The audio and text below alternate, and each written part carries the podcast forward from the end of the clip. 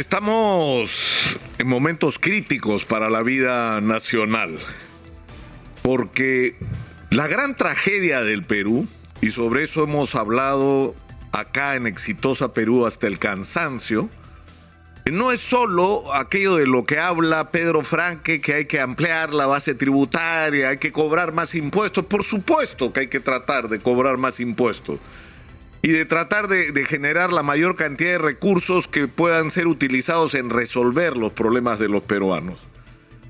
Pero ese no es nuestro principal problema. Nuestro problema fundamental como país es que esos recursos que hemos tenido disponibles, porque en el Perú en las últimas décadas el presupuesto de la República prácticamente se ha multiplicado por tres, es la gestión de esos recursos públicos.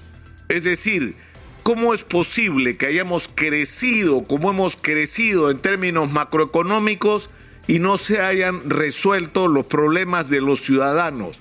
Porque se ha gastado mal el dinero y porque parte de ese mal gasto tiene que ver con la tremenda corrupción que atraviesa el Estado peruano de una manera transversal. No hay institución pública donde no haya corrupción. No hay contrato por el que no se pague comisión ilegal. No hay concesión que se otorgue que no pase por la caja de los corruptos porque así funciona el Estado peruano. Y uno de los principales compromisos del profesor Castillo es que eso, eso iba a cambiar en el Perú. Eso iba a cambiar. Acaba de descubrirse, a partir de una investigación que empezó en el año 2018, que esa historia, porque además que hay que entender cómo funciona el sistema. No es que la plata se la roban en los municipios, los gobiernos regionales, mentira. Es imposible, imposible que esto ocurra sin la complicidad, como se ha acreditado con la investigación de la Fiscalía, que ha terminado con capturas en las últimas horas de funcionarios del Ministerio de Economía, de funcionarios del Ministerio de Vivienda, de funcionarios del Ministerio de Transportes, que sin su participación no se activan pues los recursos, no se activan. Si no pasa por la firma de funcionarios clave en los ministerios, en los gobiernos regionales, en los municipios, no pueden gastar un sol. Entonces las redes de corrupción han incorporado funcionarios de todos los niveles y son redes que han sobrevivido y han sido heredadas de gobierno en gobierno.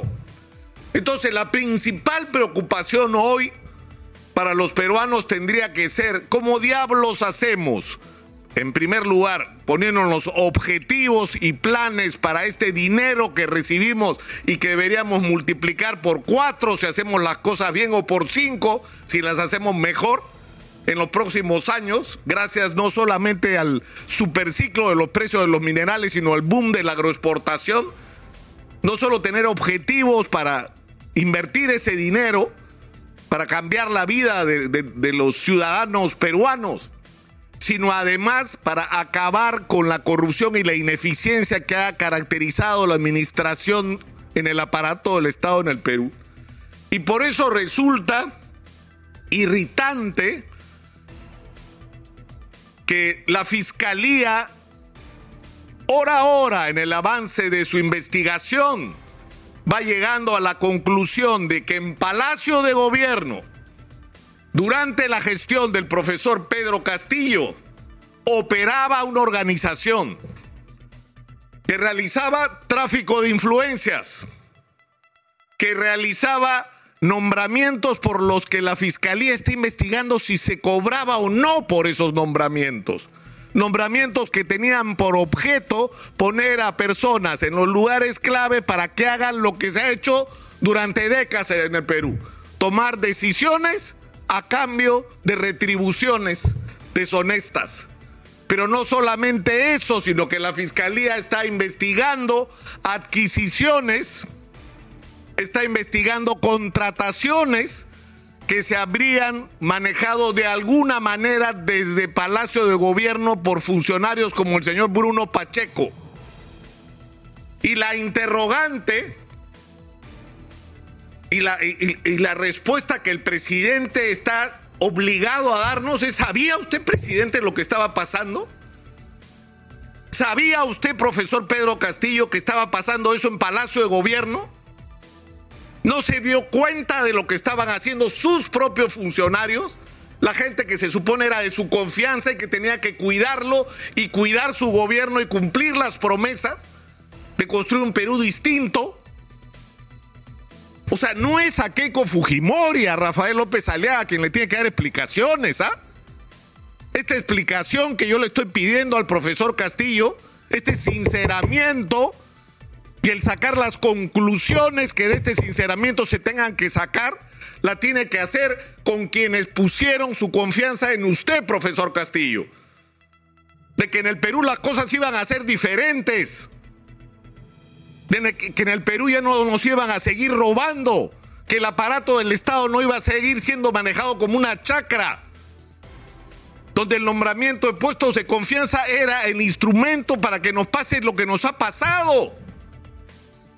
Por eso estamos como estamos. No porque falte plata, porque se roban la plata, presidente Castillo, porque la malusan, porque los intereses y los problemas de los ciudadanos no son prioridad sino ver cómo se hace para ganarse algo mientras dura los cinco años de permanencia en el gobierno de quien haya tenido la fortuna de llegar al poder. Usted nos prometió que esto iba a ser distinto. Y por eso usted convenció a la mitad, poco más de la mitad de los peruanos que se podía confiar con usted, a diferencia de Keiko Fujimori. Que esa era la principal diferencia suya con Keiko Fujimori. No la ideológica, no la de que si uno es liberal y el otro es socialista, no señor. La diferencia era la honestidad, porque la señora está esperando una condena en la Corte Suprema de Justicia del Perú, porque usted era distinto.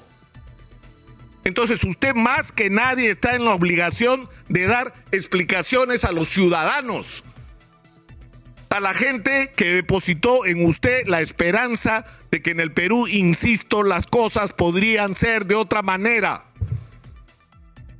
Usted está en la obligación, profesor Castillo, de decirnos, ¿sabía o no sabía lo que estaba ocurriendo en Palacio de Gobierno? Y si sabía, ¿por qué no hizo lo que tenía que hacer? ¿Por qué no hizo lo que tenía que hacer?